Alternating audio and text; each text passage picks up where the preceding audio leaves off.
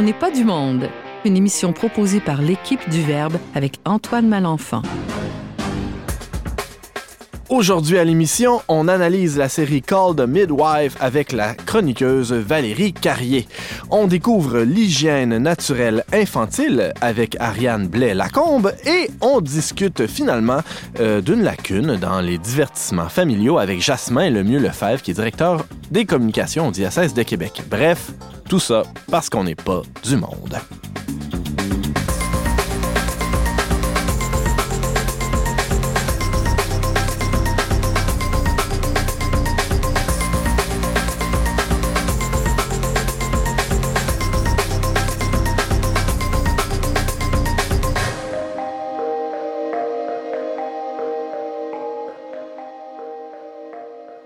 Bonjour à tous, chers auditeurs, et bienvenue à votre magazine culturel catholique favori.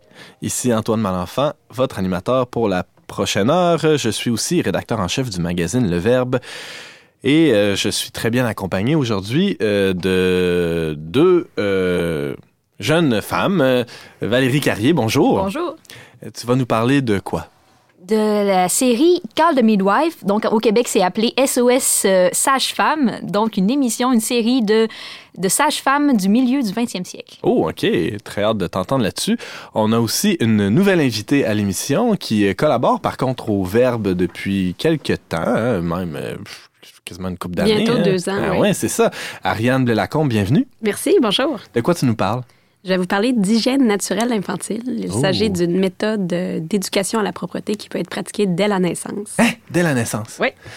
OK. Euh, je, je vais prendre des notes, c'est certain, parce qu'on a une à la maison qui est, qui est à peu près à ce stade-là, dès la naissance, hein, et on va pouvoir euh, on va pouvoir voir si ça fonctionne, hein, tout ça. Euh, J'en doute pas.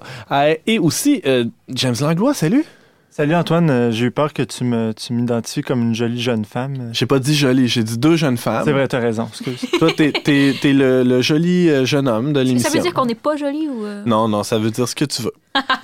Mais là, il c'est parce que je réchauffe la, la, la chaise de Jasmin là, qui va arriver. Qui sur- va se joindre à nous sous peu. Euh, mais euh, tu fais pas juste chauffer la chaise, t'as as droit de parole quand même aussi, Oui, oui. à cette émission. Oui, oui, puis tu dis que... Avec Tu modération. as dit en départ que tu étais bien accompagné, mais tu es toujours bien accompagné. C'est vrai, c'est vrai. C'est une vraie joie de travailler avec toi. Merci.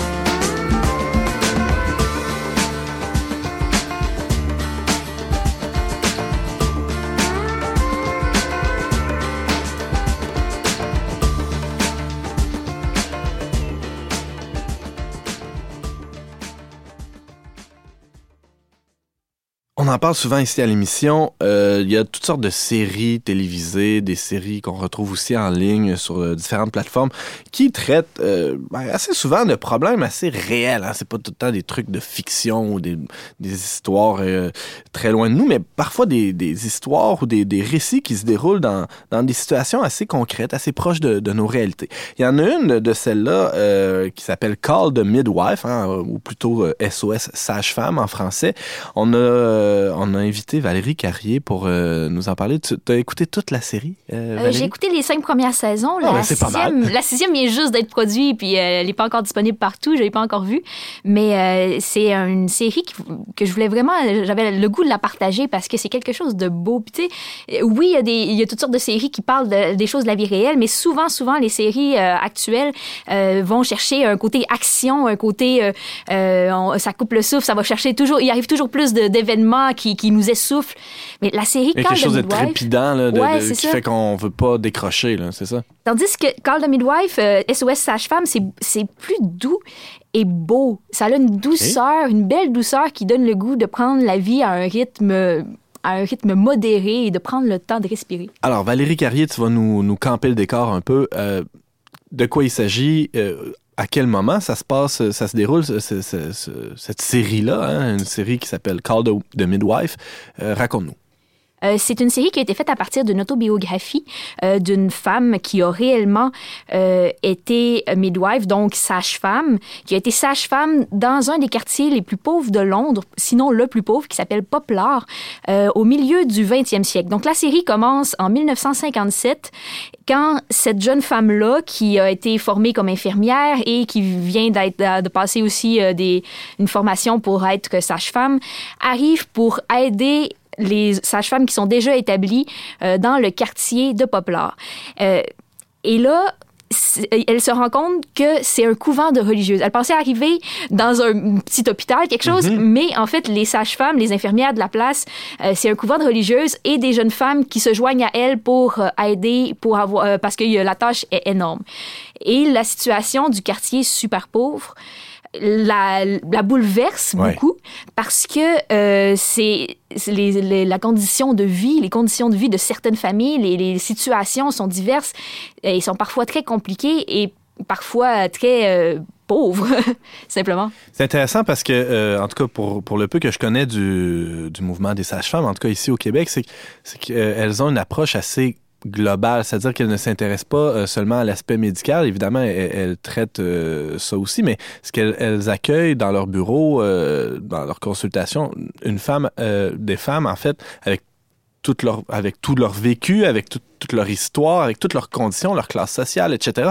Donc, euh, d'avoir des, des sages-femmes dans ce contexte-là, c'était particulièrement précieux, on peut dire. Oui, puis euh, surtout dans un, un contexte où la médecine n'était pas aussi avancée, on découvrait Mhm. différentes des choses. Et justement, au cours des saisons, on- euh, il y a des nouvelles avancées de la médecine qui s'ajoutent et que les, les sages-femmes apprennent à découvrir et à utiliser. Mais vraiment, les, les femmes qui sont, qui sont pauvres et qui sont enceintes, parfois ne connaissent aucunement comment c'est supposé fonctionner.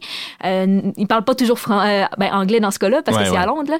Ils parlent pas toujours la même langue. Des fois, c'est des, ils viennent Parce de qu'il y a des, différents oui, c'est ça, pays, des immigrantes des peut-être. immigrantes, Mhm. exactement. Euh, et puis, euh, ils- parfois, ils savent pas comment fonctionne leur corps. Ils avaient aucun moyen de décider qu'ils voulaient un enfant. Ils ont juste ils sont juste tombés enceintes. Mhm. Parfois, ils sont, parfois sont mariés, mais parfois, euh, c'est dans différentes situations. euh, Plutôt aussi irrégulière, ouais. qui, ce qui n'était pas très bien accueilli à l'époque. là.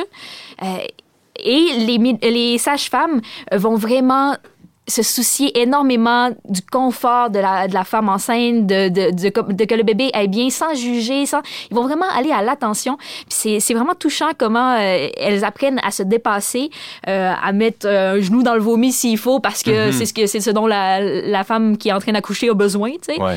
Euh, puis à vraiment se tourner vers la femme et son enfant. Et même dans des situations où parfois, euh, tu sais, quand le, bébé est mal placé, euh, ils s'en vont pas faire une césarienne. là. Euh, il faut qu'ils apprennent à placer la, femme dans une autre position qui va faire que le bébé peut-être va réussir à se virer de la bonne façon. C'est tout un défi. Tu l'évoquais un peu plus tôt, en, fait, d'entrée de jeu, dans, ta, dans ta chronique, Valérie Carrier. Tu dis que c'est tout en beauté, tout en douceur, alors que, en tout cas, par, expérience, on pourrait dire, évidemment, pas personnellement, mais par ce que j'ai pu constater, l'accouchement est un, événement assez euh, flamboyant, pour ne pas dire violent même parfois. Alors comment, ça se peut, comment ça peut être une Mhm. série tout en, en délicatesse alors que, que la vie euh, se manifeste dans toute sa force et sa vigueur lors d'un accouchement? Ah, il y a certainement dans cette, dans cette série-là des moments d'urgence, des drames aussi, parce que tout se passe pas toujours super bien. Euh, Dans un, un milieu non seulement pauvre, mais où la médecine est, est pas très avancée encore. Euh, bien sûr, il y, a, il y a des décès, il y a des maladies, il y a des, toutes sortes de complications. Et il y a des urgences. Des fois, les, les sages-femmes doivent partir, euh, ils ont des appels de plusieurs femmes à la fois, ils doivent partir à différents endroits dans des conditions euh, de tempête. Ou... Il y a En des se promenant urgences. à vélo, notamment. En se promenant à vélo, effectivement, c'est leur moyen de transport. Ariane a aussi vu la série, Ah euh, les, les premières saisons. Comment t'as trouvé ça, Ariane? Moi, j'ai adoré euh, cette série-là aussi. Je la recommande à toute femme enceinte ou toute femme qui doit passer des longues heures à allaiter son bébé. C'est vraiment euh, un excellent divertissement et très Parce- édifiant aussi comme série. James? Tu dis ça euh, pour les femmes enceintes parce que c'est un, di- un divertissement pendant que on, on- on a- on est enceinte ou parce que ça, ça peut réconforter les femmes enceintes? Euh, ben, les, Les deux, deux. c'est divertissant, mais aussi ça aide à se, à voir un peu ce qui va nous arriver. Ça peut nous aider à se préparer vraiment à voir. Donc, comme Valérie disait, il y a vraiment une variété de situations. Puis oui, il y a certains cas où ça va moins bien, mais moi, je l'ai vraiment interprété aussi comme un, quelque chose de rassurant là-dedans pour quelque chose de rassurant. Puis en fait, on voit vraiment beaucoup d'accouchements naturels qui vont très bien. Alors c'est sûr que le contexte de médicalisation de la grossesse et de l'accouchement était déjà en route au 20e siècle, mais on voit quand même, peut-être malheureusement à cause des, des conditions matérielles, mais on voit quand même beaucoup de femmes qui accouchent dans, à domicile dans des situations très simples, puis parfois ça se passe très bien, qu'on est bien accompagné avec des mm. sages-femmes ou avec euh, une sœur, une mère, etc. On voit que l'accouchement naturel est possible. Euh, euh, Ariane, bon, fait référence aux, proches, euh, mais tu as évoqué le mot sœur, ça me rappelle aussi que, comme disait Valérie, c'est, ça se passe dans un couvent, l'action en fait principale. c'est, oui, ben, c'est là où sont les, les, sages-femmes, c'est là où ils vivent, c'est là où ils cohabitent et où ils organisent leurs trucs, mais ils vont beaucoup, beaucoup à domicile. Ils vont beaucoup aider les, les femmes à accoucher chez elles, même s'ils ont une clinique où, les, où certaines heures, ils peuvent venir à, à l'interne pour être vérifier tout ça. Euh, elles vont énormément à domicile pour D'où les déplacements à vélo dont, oui, on parlait à rien. Puis il y a de l'action dans cette série-là, mais c'est la beauté de la vie qui c'est comme un hymne à la beauté de la vie. C'est toujours ça qui ressort, même dans les moments d'action. Après la conclusion, ça va toujours être dans le sens de de la, beauté, de la grandeur, de l'émerveillement, euh, puis même dans les difficultés. Euh, et puis il y a aussi beaucoup de foi dans ben, cette. Est-ce que euh, Dieu est là, ouais, dans, dans cette série-là? Est-ce que oui, il est complètement caché Chacun des personnages a une foi différente, mais c'est très très réaliste par rapport à l'époque, par rapport à la culture qui entourait.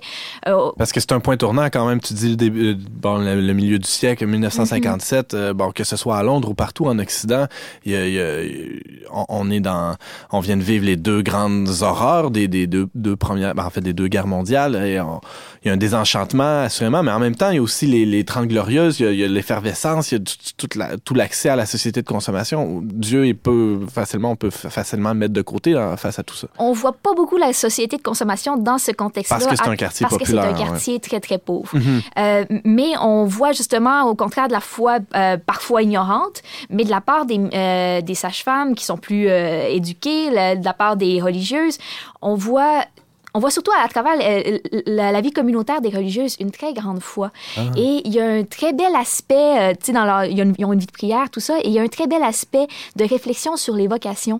Euh, et une réflexion, tu sais, en tant que catholique, je dirais une réflexion très juste et, euh, et réaliste. Là. Euh, il y a une femme qui est religieuse qui se questionne à un moment donné parce qu'elle tombe amoureuse d'un homme. Il y a une femme qui, une jeune femme qui est venue comme infirmière et qui finalement se sent appelée à devenir euh, religieuse avec la communauté, alors que ses comparses qui, qui, sont infirmières avec elle ne comprennent pas qu'elle puisse vouloir ça, comme si c'était un enfermement de sa vie. alors qu'elle sent cet appel-là profondément en elle. Oui, exact. Et c'est exprimé, c'est explicité dans cette série-là. C'est explicité et c'est à travers un cheminement et les autres apprennent à l'accueillir et réfléchissent sur le sujet. Euh, et même à travers aussi le, fait d'être une sage-femme, c'est une sorte de vocation aussi. Euh, il y a tellement de dons d'elle-même à travers ça. Ils peuvent être appelés à n'importe quelle heure aussi pour un accouchement. Hein. Mhm. Euh, et puis, la réflexion. c'est pas un, pas un boulot de 9 à 5, là, être sage-femme. Hein. C'est un peu, un peu comme médecin aussi. On parle de, de ces, ces, emplois-là comme étant des. des ben, tu le dis, des vocations. Hein. Mhm. Ça demande un don de soi, peut-être à un mhm. niveau particulier, en tout cas.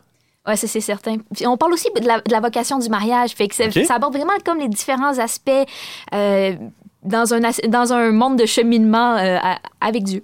James? Euh, je sais pas si je comprends bien, mais d'après ce que je comprends, en tout cas, la série semble comprendre, le sous-entendre qu'il y aura un lien entre l'histoire de l'Église et le développement de la pratique de sage-femme. Est-ce que tu dirais ça?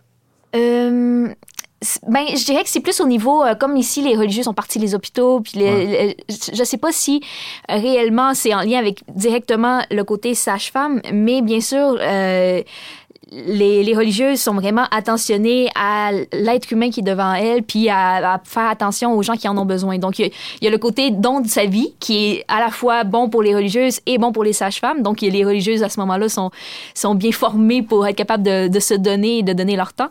Euh, mais c'est comme, c'est comme celles qui ont parti à un hôpital, je dirais. Il faut pas oublier aussi que dans ce contexte-là, c'est l'Église anglicane. Donc, j'ai aussi appris des choses euh, sur la façon de voir des anglicans, euh, mais j'ai pas vu énormément de différence avec la façon de vivre notre foi à nous, à part euh, peut-être que le, le, pasteur peut se marier et que euh, les règles par rapport à la contraception sont moins, sont moins explicite. Ben venons-y, il y a quand même des est-ce qu'il y a des enjeux bioéthiques qui sont soulevés par par cette série-là? Parce que le début et la fin de la vie sont des des, des, lieux, je dirais ou des moments en tout cas privilégiés pour en tout cas se poser ces questions-là parce que mm -hmm. bon, la médecine étant ce qu'elle est, l'état de la science aussi bon, à cette époque-là, mais encore aujourd'hui, qu'est-ce qu'il y en est dans, dans oui, je disais qu'on voyait arriver les, les, avancements technologiques euh, de la médecine, tout ça.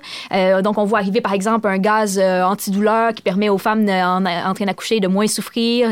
Et on voit arriver euh, la pilule contraceptive. Mm -hmm. et là, c'est dans un contexte où on peut pas juste dire... Tu sais, la, la, supérieure générale, la religieuse qui, qui, dirige le couvent et les sages-femmes, tout ça, se pose des questions par rapport à l'éthique de ça. Mais c'est difficile. On peut pas juste condamner l'utilisation de la pilule dans un contexte où les femmes souffrent d'avoir des multiples enfants sans être capable d'en prendre soin, euh, sans que leur corps soit toujours prêt à accueillir cette grossesse-là. Et donc, ça fait beaucoup réfléchir sur le sujet. Euh, et ça, fait... Il n'y a pas...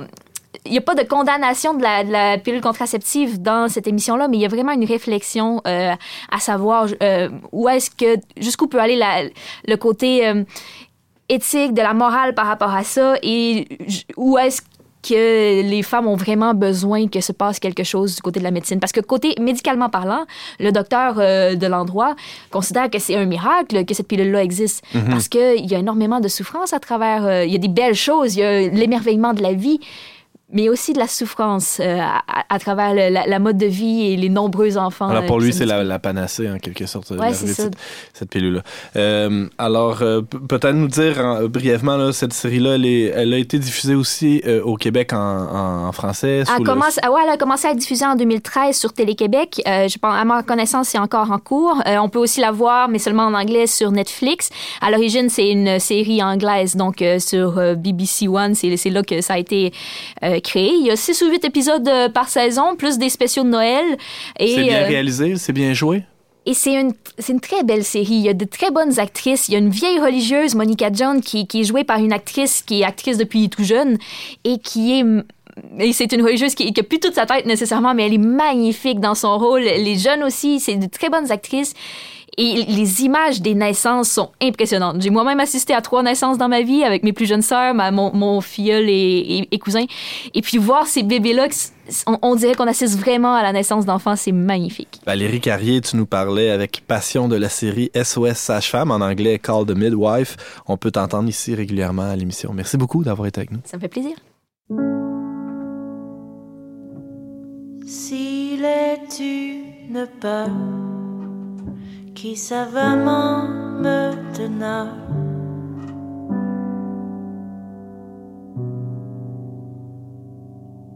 C'est sûrement celle de perdre l'ardeur et la fièvre.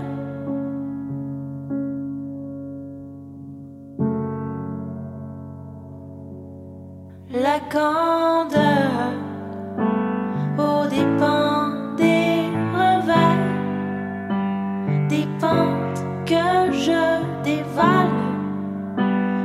de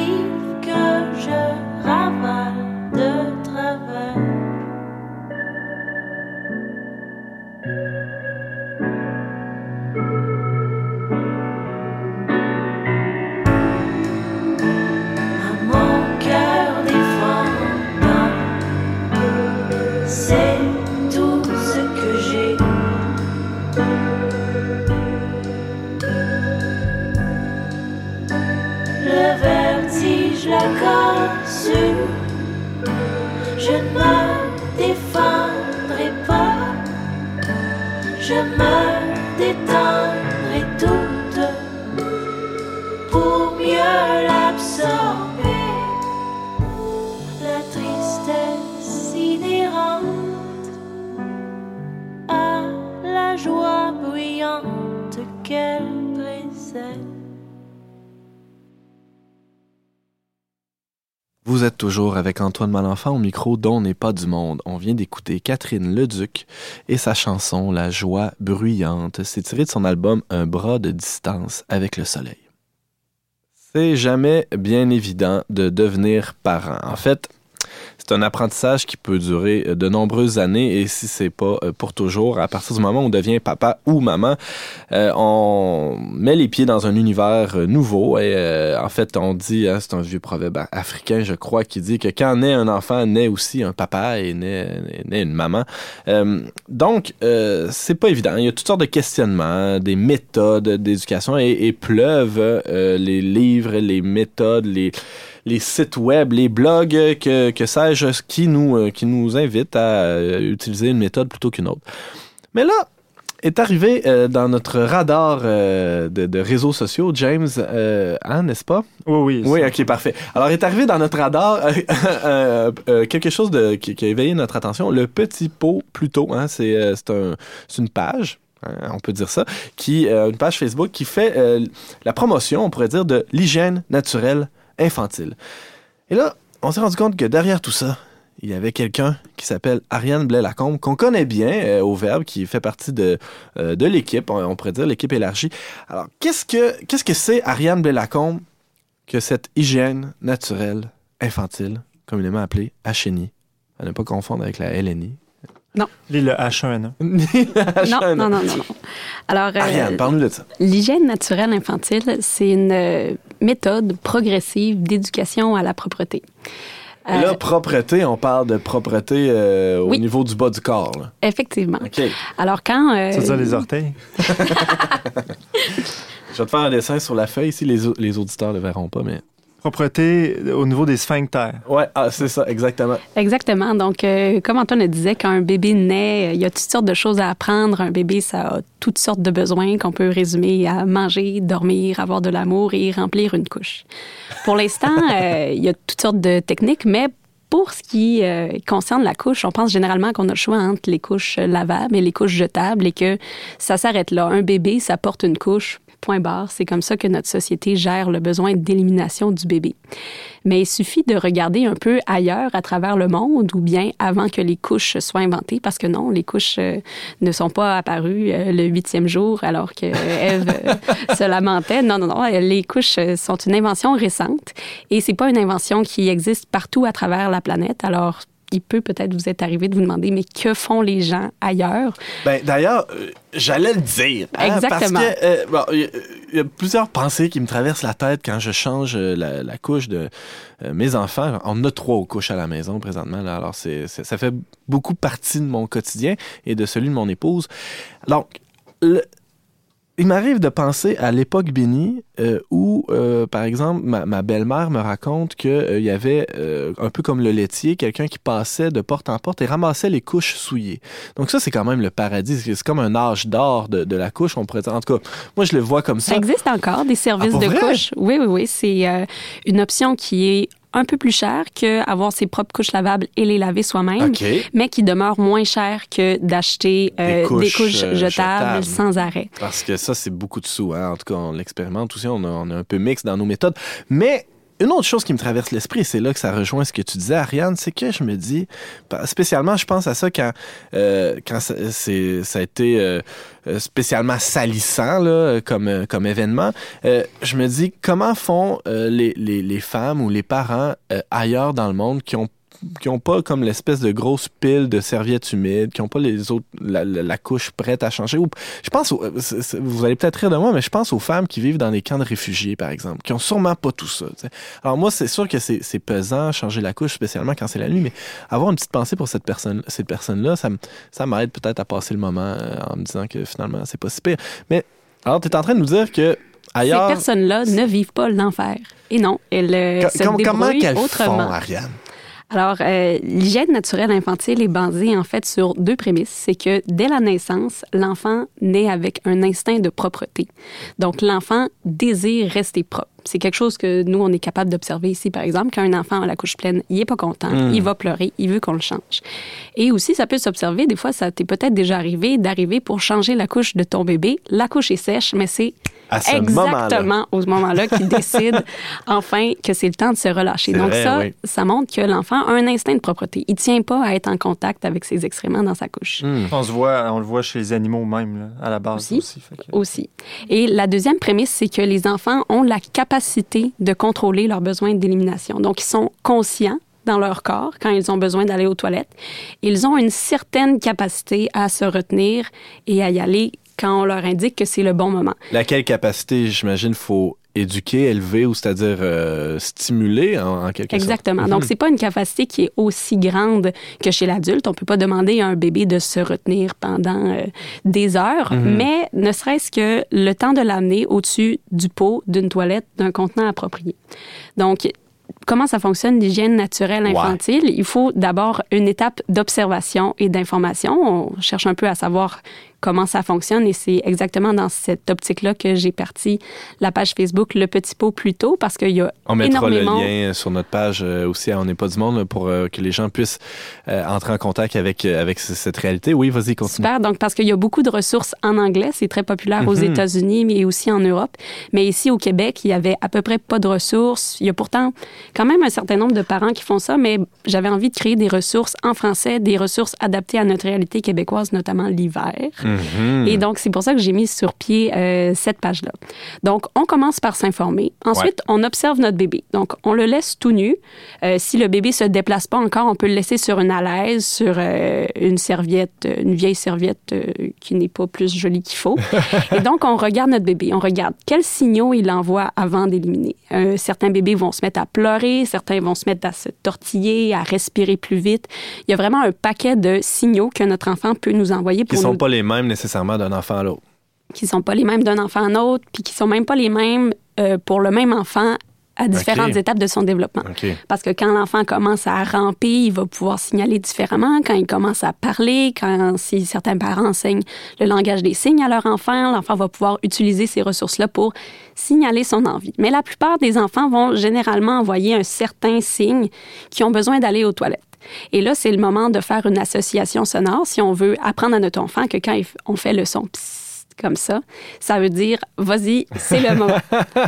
Mais là, tu parlais euh, dans, dans l'introduction de l'émission, là, euh, tu nous disais que ça commence dès la naissance. Euh, là, bon, on parle de laisser l'enfant les, les- fesses à l'air, se promener, ou bon. Mais dès la naissance, qu'est-ce qu'on peut faire dès la naissance ou dès les premières semaines de vie avec un enfant? Euh, on, va, on va pas le laisser faire ses besoins un peu partout. euh, non, non, non, com- non. Comment ça, on peut commencer le travail avec lui? C'est ça. Euh, une chose que je voulais clarifier en participant à votre émission, c'est qu'il y a peut-être des gens qui ont déjà entendu parler de la chenille comme la méthode des bébés sans couche. Donc, tantôt, on parlait des parents euh, qui euh, vivent dans des camps de réfugiés ou qui vivent dans, euh, au milieu de l'Amazonie, etc. Ouais. Ces parents-là n'ont effectivement pas de couche. Ils laissent leur bébé nu, puis euh, s'ils réussissent pas à détecter l'envie de leur enfant, ben c'est ça. Ça va aller où est-ce que ça va. Ça. Mais nous, ici, en Occident, on peut bénéficier un peu du meilleur des mondes. Donc, quand même, mettre une couche à notre enfant, mais vraiment voir cette couche-là comme une protection au cas où. On met une couche, mais on essaie de la garder sèche le plus longtemps possible pour notamment le confort de notre enfant qui aime pas être mouillé, qui aime pas être souillé, mais aussi donc pour commencer l'apprentissage tout en portant une couche, c'est tout à fait possible. Et euh, donc, tu demandais pour les bébés naissants, on peut effectivement les observer, commencer à voir quels signaux ils envoient, mais il y a aussi un certain nombre de moments clés où les bébés risquent d'y aller ou risquent de ne pas y aller. Et donc, quand on connaît un peu ces moments-là, on peut offrir le pot ou euh, l'autre, la toilette, le, le Tupperware, etc. On peut vraiment utiliser ce qu'on veut finalement, mais euh, à certains moments qui préexistent. Donc, ces moments-là sont par exemple le sommeil. Quand le bébé se réveille, il va souvent avoir besoin de faire pipi vraiment au moment où il se réveille, mais pas pendant le sommeil. Donc, Ça ressemble à nous, finalement. ça ressemble à nous finalement. Euh, ou encore quand le bébé est dans une coquille ou dans le porte-bébé, etc., il, Ouais. va, il risque de ne pas vouloir faire ses besoins à ce moment-là. Donc, il va pleurer, il va grouiller, et à ce moment-là, on le sort de la poussette du porte-bébé, de la chaise haute, puis c'est vraiment à ce moment-là qu'il va vouloir. Valérie, tu as une question? Euh, oui, ben, j'ai un neveu euh, qui est rendu. euh, ses, deux petits frères sont propres, mais lui est encore au pull-ups la nuit parce que la nuit, il se retient pas. Est-ce qu'il y a des enfants pour lesquels c'est possible que ce soit pas possible ou est-ce qu'en les entraînant assez jeunes, au contraire, ça aiderait même ça? Ben, chaque enfant est différent et chaque enfant est unique, donc je peux vraiment pas faire de recommandations uniformes pour tout le monde. Mais comme je le disais, la prémisse de la chenille, c'est que l'enfant naît avec un instinct de propreté, une capacité de se retenir.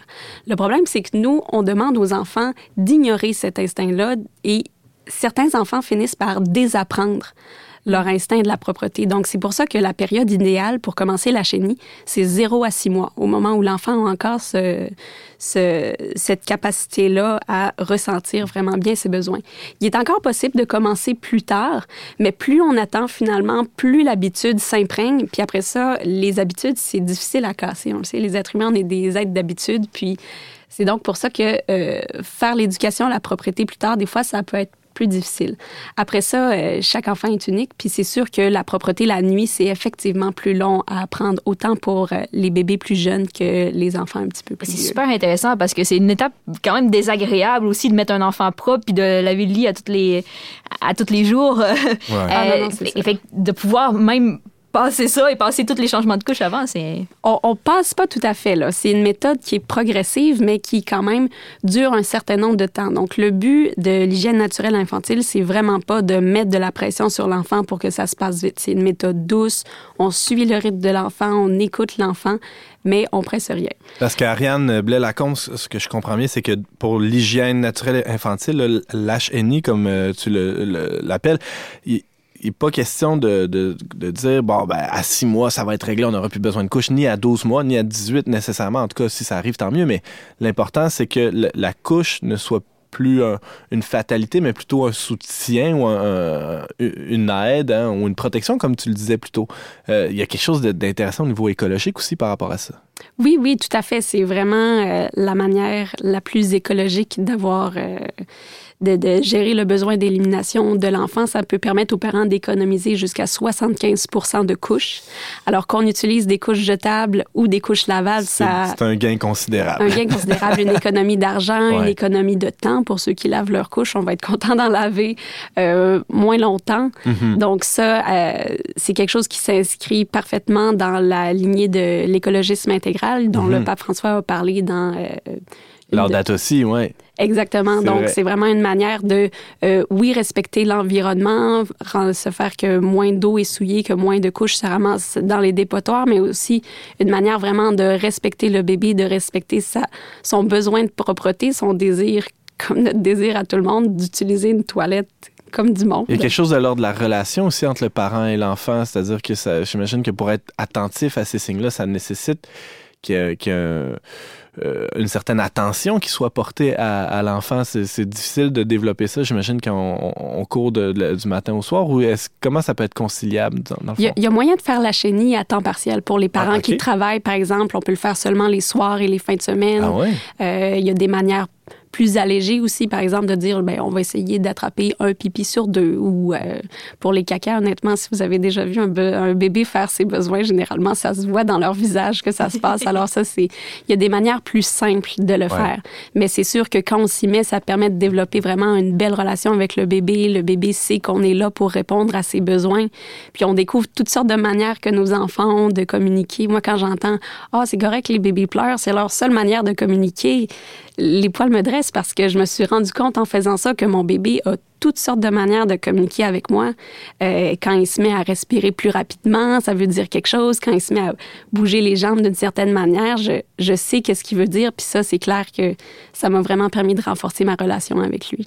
OK. Le rôle de papa dans tout ça? Ah ben oui, c'est pas juste une affaire de femmes, Ah ça. non? Ben non. Généralement, ça va être euh, les femmes qui vont s'y inté- s'y intéresser en premier. Je vous cacherai pas que je- le- le- les gens qui suivent ma page sont probablement à 95% des femmes, mais généralement, quand euh, le conjoint parvient à attraper son premier pipi ou son premier caca, ben là, il embarque dans l'aventure parce que il y a une certaine fierté, il y a quand même un sentiment d'accomplissement de vraiment avoir détecté un désir de son enfant puis d'avoir réussi à, à y répondre. Ben ouais. Tout le monde est tout le monde est content dans cette histoire-là.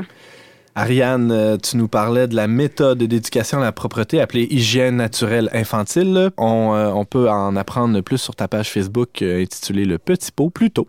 Euh, c'est très, très joli titre. Mais aussi ailleurs, hein, sur le net, il y a toutes sortes de sites de ressources qui existent. J'imagine qu'il y a des, liens qu'on peut retrouver sur, sur cette page Facebook-là qu'on vient de nommer. On peut te lire aussi à l'occasion sur le traitdunionverbe.com. Merci beaucoup, Ariane, d'avoir été avec nous. Ça fait plaisir.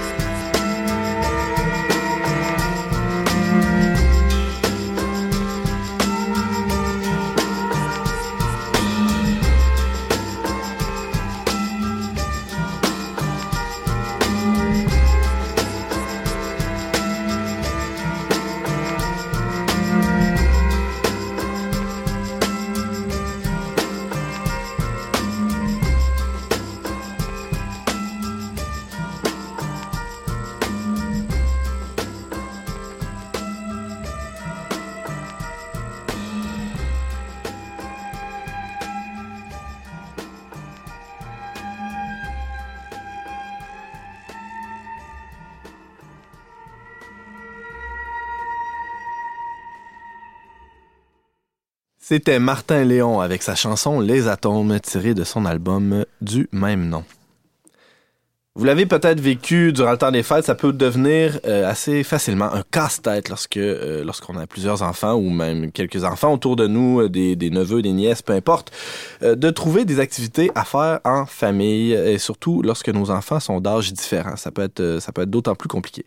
Alors euh, Jasmin Lemieux Lefebvre qui a l'habitude de venir nous parler de communication, du monde des médias. euh, Aujourd'hui, tu viens nous parler de divertissements familiaux Oui, de ce que justement les médias, les écrans, euh, la TV offrent euh, à nos jeunes. hein? Parce que toi, tu as des, des enfants qui ont quel âge là, à peu près? 7 et 10 ans. Bon.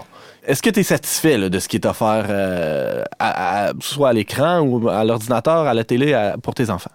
Alors, ma, ma première réaction, des fois, c'est de, écoute, bien humaine, de me décourager des fois entre l'offre qui est encore, je considère, de grande qualité pour la petite enfance, puis l'enfance, puis le, gouffre qui sépare un peu dès qu'on arrive à la préadolescence et l'adolescence. Mais je tiens à le dire, puis on pourra en jaser un peu plus tard, euh, quand on se compare à autrefois, C'est pas si mal. c'est pas si mal. Faut- je, je veux pas être. Mais, mais aujourd'hui, qu'est-ce qu'on fait devant ce qui nous est présenté? Surtout que. Parce que là, on, a, on a eu les ciné-cadeaux là, les Ouais. dernières semaines. Il y avait du stock facile, pas mal les pour, ciné-cadeaux, pour, ben. pour tous les âges. Là. Non? Ah oui. Et puis, euh, moi.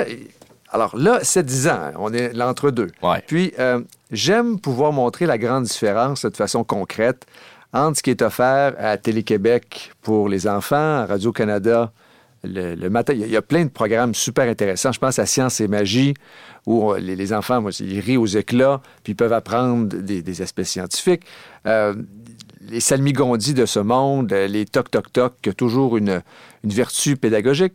Et là, on tombe soudainement à la préadolescence à, au monde de VRAC TV. Alors, le, le- le défunt Canal Famille, que vous avez sûrement connu dans votre jeunesse, Ouais. avant... euh, C'est un peu plus ado que- qu'enfant, finalement. Ben, ado tardif, même. C'est ça. Ben, écoute, dès qu'on commence à euh, 11, 12, puis VRAC TV attire parce que c'est une double programmation qui se trouve sur VRAC TV. Alors, des dessins animés qui vont rejoindre les, les- les plus jeunes, mais si on reste à l'antenne, ben là, on tombe vraiment une programmation ado. Euh, et puis, les enfants qui se font proposer ça, ben, moi, je me disais, il y a quelques années, quand on avait la chance, moi, je, je- les, rendez-vous familiaux, puis quand on regardait la télé, euh, ça allait être les quiz de fin d'après-midi qu'on allait regarder après les pop citrouilles de ce monde, puis les, ém- les émissions de Radio-Canada à 16h30, puis on se réunissait ensemble. Et là, euh, bon, les jeunes vont vouloir regarder ce qui se passe à VRAC TV, qui est vraiment comme des, des- des séries vraiment matures, avec des, des situations euh, délicates Mhm. pour adolescents euh, assez matures, Ouais. puis, puis jeunes adultes. Alors, quoi faire comme parent quand on est tiraillé d'un côté comme de l'autre? Bon, moi, la, la solution de notre côté, ça a été de dire euh, au revoir à la télévision. Mais c'est un choix un peu drastique, mais qu'on est tellement heureux d'avoir choisi. As-tu fait une cérémonie dans ta cour arrière avec un 12 là, pour euh, la faire éclater ou non, ça a été plus simple, Non, plus sobre que ça? Enfin, on l'a fait très, très, très doucement OK. Parce que euh, la câbleau-distribution Pièce par, analogique, pièce par pièce, tu l'as démonté. le bon vieux câble analogique, ouais. disparaissait. Oh, Et là, on plate. nous offrait la, la boîte numérique, tout ça. Et puis, on a dit non. On n'embarque pas là, là-dedans. que- Valérie, euh, oui. Ouais, quand on dit euh, on, on a, on a enlevé la télé, est-ce qu'on parle d'enlever vraiment même le. On, on parle d'enlever les postes. Est-ce qu'on parle d'enlever vraiment même la télé elle-même avec L'objet, le vidéo L'objet. ou... C'est ce qu'on avait dans mon temps. Ah oui, on, ben, on a un DVD magnétoscope. Soit dit Uh-huh. en passant, j'ouvre une parenthèse ici. C'est tellement comique parce qu'il y a plein de bons VHS. On s- on- dans les, euh, le prix, habituellement, là, c'est 25, 25 sous la, la VHS pour retrouver des On peut classiques. retrouver dans des bazars. ouais. Exactement. Mhm. Donc, tous les classiques de Disney, des documentaires animaliers, etc. Donc, il y a possibilité d'aller chercher Il n'y a ça. pas Non. si longtemps, on payait ça 20 euh, Alors là, ça- il y a eu comme Oui. une grosse dévaluation. Mais non, nous, on a accès un petit peu comme les, les, les différents. Bon, il y, a- il y a Roku qui l'offre, il y a euh, Google, nous, c'est Apple TV. Donc, des services pour pouvoir accès à la télévision, mais de façon choisie. Alors, vraiment segmenté. C'est pas la télévision qui choisit pour nous à des horaires prédéterminés, mais on va choisir quoi prendre. Et là encore, quoi prendre? Ben, c'est pas toujours évident. Euh, j'ai regardé récemment parce qu'on a visité en famille l'île du Prince-Édouard. Alors, on a regardé en famille la série Anne et la maison au pignon vert, qui a vraiment bien vieilli. On tout le monde s'est amusé dans la famille à regarder ça. Et parallèlement, on a regardé la nouvelle série qui a été présentée sur RTV, qui, euh, euh, sur Netflix euh, et CBC, Anne. Et puis, même si nous, comme adultes, on a bien apprécié, mais on a bien vu que euh, les petites histoires... pas nécessairement pour des enfants. là. Non, pas du tout, parce que bon, il y, a- il y a des thèmes plus matures de, de violence en- envers Anne dans la famille d'accueil, de situations pas toujours commodes. Et euh, mais j'ai décidé, en, analysant, parce que ma, ma première approche comme parent, c'était de me dire, comme je l'ai dit en début de segment, c'est comment ça? Il me semble qu'avant, c'était moins pire. Mais la situation a toujours été, bon, à- à- cette espèce de, d'âge de transition entre l'enfance puis la pré- préadolescence. Si ce n'était pas avec la télévision avant, c'était, euh, bon, que ce soit les jeunes groupes dans la cour d'école qui vont vouloir jaser de thèmes qui vont brasser un peu la cage. Oui, parce qu'à 9, 10, 11 ans, on, on se projette déjà dans l'adolescence, euh, ben, comme tu le disais, un peu plus mature. C'est-à-dire qu'on on aspire à, à aborder ces, ces- ces thèmes-là, à discuter de ces choses-là. Et donc, a une offre télévisuelle en, en conséquence, ben, ça- on va s'y intéresser. Ah oui, moi, le premier, je me souviens en sixième année, ce que j'aimais regarder, c'était Sans limite, les bleus poudres.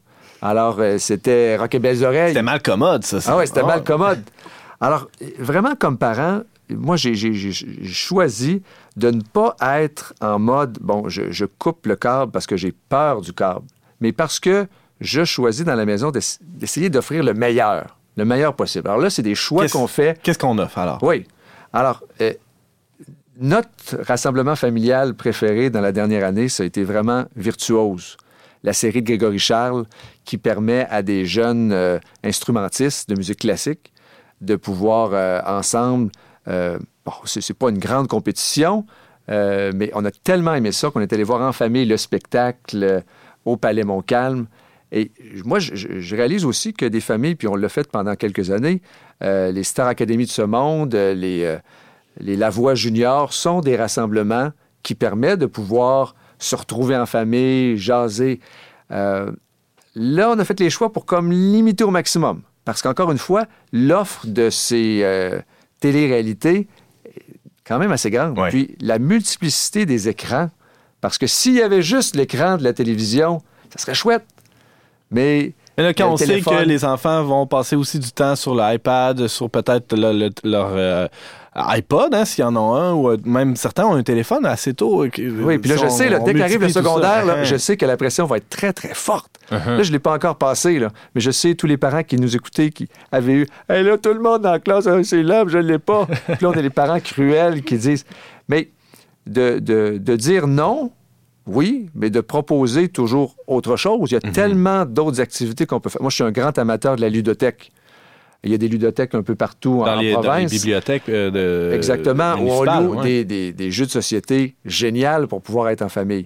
Et puis, je fais des choix. Je suis un petit peu extraterrestre. Donc, mon fils euh, va avoir 11 ans là, dans quelques semaines et il n'a pas encore vu tous les Star Wars.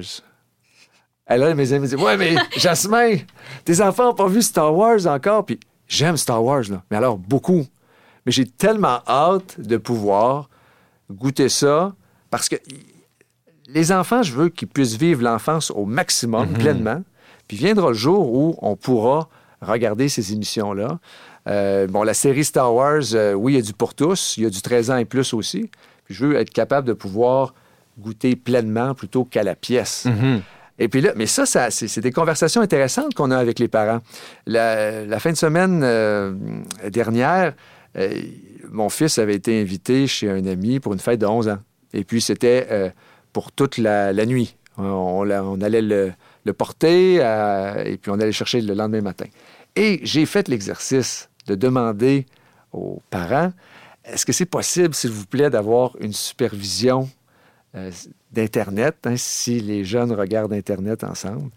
Alors, euh, puis c'est une bonne famille, là. Je dis, ben oui, Mhm. oui, bien sûr, pas de problème, ils vont faire d'autres choses, ils vont louer des jeux vidéo. puis- Ah, très bien, oui, les jeux vidéo, il n'y a, pas de problème. Euh, le lendemain, excusez-moi d'en rire un peu. Alors, je, je- je demande à mon fils, c'était le fun, vous avez regardé. Oui, on a joué dehors, euh, on a fait de la pizza, euh, on a joué à NHL, puis euh, on a joué à un autre jeu. Je voyais qu'il. Et- Ah oui, c'est quoi dans l'autre jeu? Oh, pas sûr de pouvoir dire. Euh, ben, là, Maxime, on peut tous dire. Là, je pense que si, si on te permet d'y aller, c'est. Ah, GTA. GTA. OK. Great Thief Auto. euh, le- c'est un jeu qui est M, classé 18 ans et plus. là. Mhm. Puis, puis là, moi, je me disais, oh non, j'aurais dû aussi dire aux parents, euh, faut-vous faire attention aussi pour, les, la euh, classification. pour les non-geeks, c'est ça- c'est quoi ce jeu-là, en fait? Alors, y a-tu quelqu'un d'autre qui veut le décrire? Ben, Vas-y, euh, James. Grand Theft Auto, en quelques minutes, tu as un personnage qui est un bandit, puis là, ton rôle, c'est d'aller faire des, des cambriolages, puis des missions. Tu sais, tu vas, tu voles des voitures. euh, des fois, il y a des Ah ouais. scènes euh, du jeu, tu, tu peux rentrer dans les clubs de danseuses. Tu sais, il y a des trafics de drogue. Tu sais, c'est- c'est- c'est c'est le gros... euh, le gros La euh, ouais, la mafia, là. tu sais, C'est obscur, ouais, ouais, c'est ça brasse. Mais ça en même temps, j'étais super fier de mon fils. Parce que... Il a gagné. Non. Yes! Non, mais il, il a comme dit que lui, il aimait comme pas ça. Hmm. Puis les autres, dans le fond, n'aimaient pas trop ça aussi. Puis très rapidement, ils sont passés à Back to euh, NHL 2015. Fait que, euh, comme parent, moi, je pense que la, la- la seule volonté, en tout cas, ma seule espérance, c'est de pouvoir outiller mon fils, ma- là, je donne des exemples avec mon fils, mais Ouais. ma fille aussi, parce qu'ils vont être Tôt ou tard exposé à des choses qui ne feront pas ton affaire, c'est sûr. À la maison, là, euh, on est tombé sur toute la série des Il était une fois l'homme. Ouais. Alors, une série des années 80-90. Alors, Il était une fois la vie. Là, on vient de faire Il était une fois l'Amérique, qui, euh, qui est intéressant parce que c'est divertissant et la Très pédagogie. hein. Oui. euh, je viens de tomber sur la série de bandes dessinées de Brunard. Là, on passe de l'écran à une autre, là, les- Ouais. euh, sur l'évolution, sur la philosophie. C'est identifié 14 ans et plus, mais vérifiez avec votre enfant, parce que moi, déjà, à presque 11 ans, il aime vraiment ça. Puis, donc, les enfants, ils, peuvent aller en chercher beaucoup plus que l'on le croit. Euh, et puis, n'ayez pas peur d'aller un petit peu euh, pousser pour des divertissements qui vont les faire réfléchir. Et puis, on n'a pas parlé d'éléments religieux. Moi, je suis content, ecdq.tv, je prêche un peu pour ma paroisse, la, web télé du diocèse de Québec. On te Ben, le permet, euh, Jasmin. Je suis capable de trouver à l'occasion des six minutes qui se prêtent très bien à un visionnement en famille sur le témoignage exceptionnel du- du- du- d'une femme qui a rencontré Jésus-Christ, mais qui est accessible, Mhm. euh, de, de, de, de dons de la famille de Louise Brissette, par exemple, avec les 27 enfants handicapés. Puis, on est, avec le web, ce qui est génial, c'est qu'on peut donner ces petites capsules-là qui sont accessibles aux enfants, puis qui permettent la conversation par la suite en famille. Donc, les divertissements en famille, ils sont encore là. Il faut les choisir. C'est pas si pire qu'avant, c'est juste différent. Et puis, euh, ben, voilà. Et puis en 2018, j'ai hâte de trouver ces nouvelles séries-là qui vont euh, animer notre petite famille, puis les, les autres familles qu'on pourra partager ça sur, sur Internet. James? Moi, je, je retiens beaucoup de, de ton propos, Jasmin, le fait que tantôt tu as mentionné que oui, le, le net, le net nous offre d'autres possibilités, mais en même temps, nous donne un certain contrôle que la TV ne nous donnait pas, dans le sens qu'on n'est pas assujetti à l'horaire des programmes, des émissions. Là, c'est nous qui décidons qu'est-ce qu'on regarde, puis quand on le regarde. Ça, ça donne beaucoup plus de liberté plutôt que d'être dépendant ou esclave de, de la machine. en La grille horaire euh, proposée, ouais. Absolument. Juste en termes de sport, là, Oui. Quand on regarde un, match de sport, habituellement, c'est trois heures.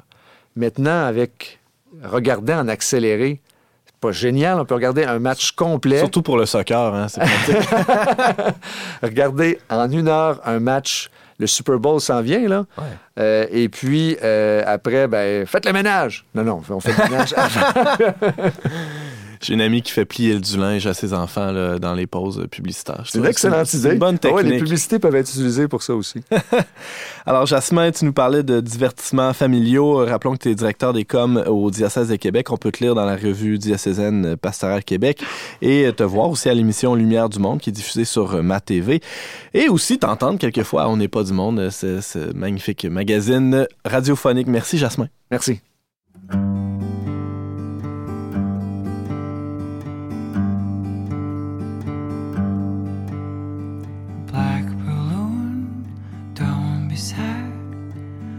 One day you'll learn to fly through the wind, through the storm. One day you'll fly along. Oh, oh, oh, oh.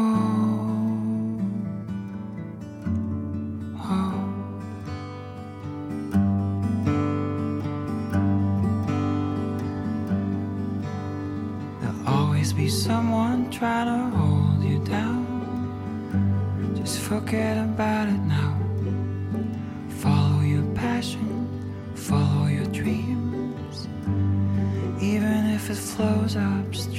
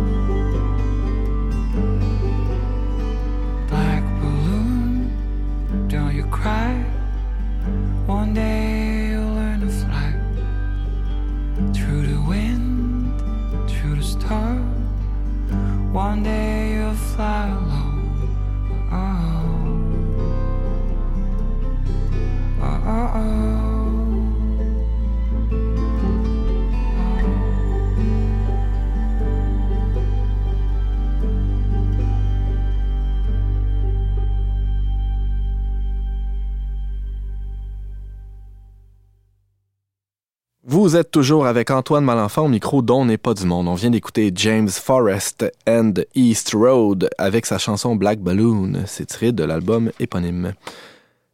On parlait cette semaine de SOS Sage-Femme hein, avec Valérie Carrier, cette série sur, euh, les sages-femmes euh, produite par la BBC. On parlait d'hygiène naturelle infantile avec Ariane Blais-Lacombe et euh, de, de sa page Facebook qui s'appelle Le Petit Pot Pluto, hein, que vous pouvez consulter. Et on parlait enfin euh, de divertissements familiaux avec Jasmin Lemieux Lefebvre. Merci beaucoup d'avoir été des nôtres. On vous attend la semaine prochaine, même heure, même antenne, pour un autre magazine dont n'est pas du monde. Au choix musical, James Langlois à la réalisation technique, Yannick Caron à l'animation, Antoine Malenfant. Cette émission a été enregistrée dans les studios de Radio Galilée.